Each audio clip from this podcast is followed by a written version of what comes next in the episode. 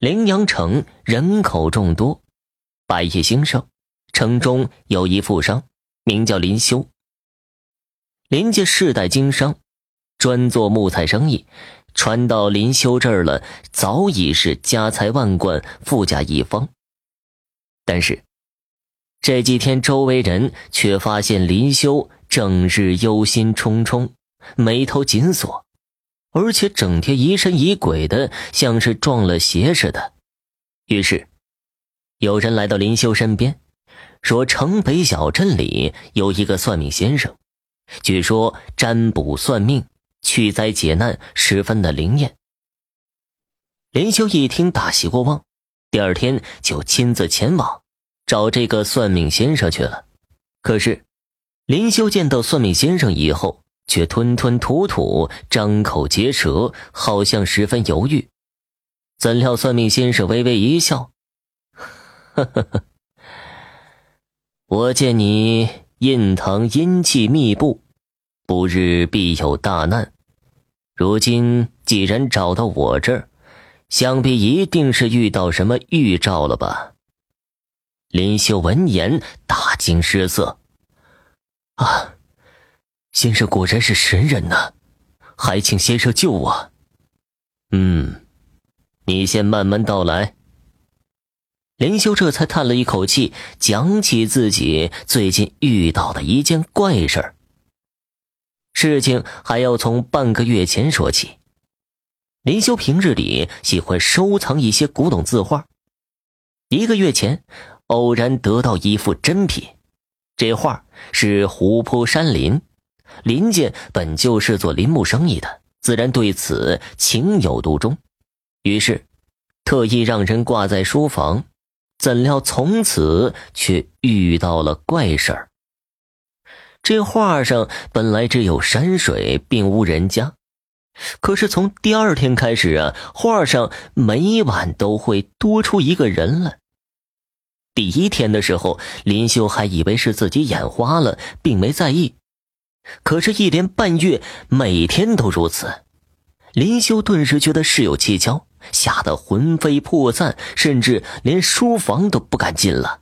而且，这种灵异之事虽然平日有所耳闻，但谁也没真正的见过，所以根本不敢和其他人说。所以，林修这才日日的忧心忡忡。算命先生听完，和他说道。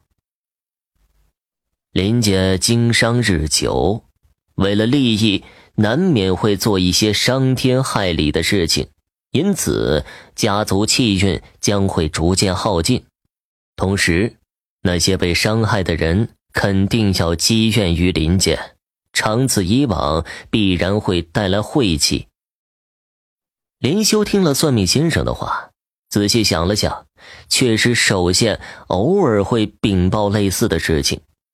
只是这些事儿，他从不在意，自然不会理睬。那这画是怎么回事啊？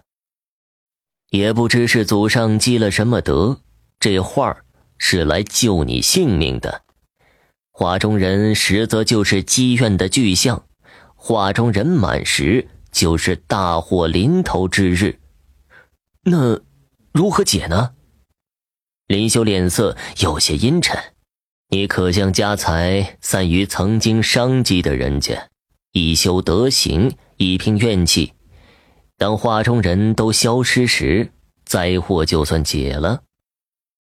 林修听完，思索半晌，突然哈哈大笑：“ 哈哈哈！我当是什么神人呢？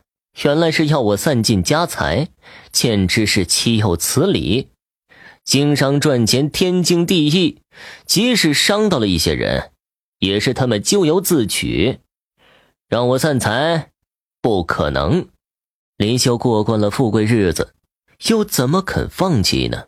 他说完，挥袖而去，竟是直接回到家中，将画一把火给烧掉了。开始几天，林修心中还略有担忧。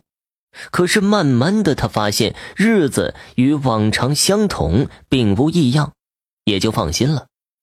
随后，林修继续花天酒地，过着与往常一样的奢靡生活。至于画的事情，则早已忘到脑后去了。可是半个月后的一天，林修夜晚突然做梦，梦中他的眼里只有一幅山水画卷，只不过此时画卷上已经站满了人，他们幽怨的看着林修，一步一步向他靠近。林修想起算命先生的话，吓得大喊，却偏偏无法醒来，只能眼睁睁的看着自己被人群吞没。第二天。凌阳城富商林修在家中离奇死亡，而且身体完好无损，没人知道他是死于何因。消息传到城北小镇，算命先生听到之后，只是无奈的叹了口气：“唉，人为财死，鸟为食亡。